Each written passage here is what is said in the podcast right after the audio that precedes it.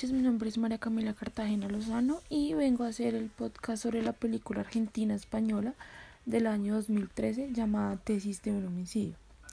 Bueno, básicamente trata sobre un abogado de 55 años de edad que tiene una extensa trayectoria en el derecho penal. Se aleja un poco y dedica su tiempo a la docencia, su vida personal al contrario es más caótica, un hombre separado hace varios años.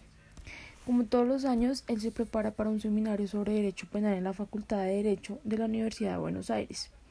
Una noche, dentro del seminario, un abrumador crimen sucede.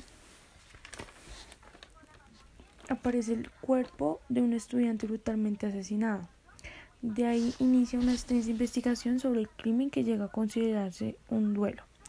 Eh, básicamente la opinión de esta película es que es una película que nos muestra la importancia de la prueba y de cada detalle, ya hay que estar atentos a todos los detalles para poder llegar a una conclusión. También la realidad de muchas veces la imposibilidad será la verdad, sea por X o Y motivo.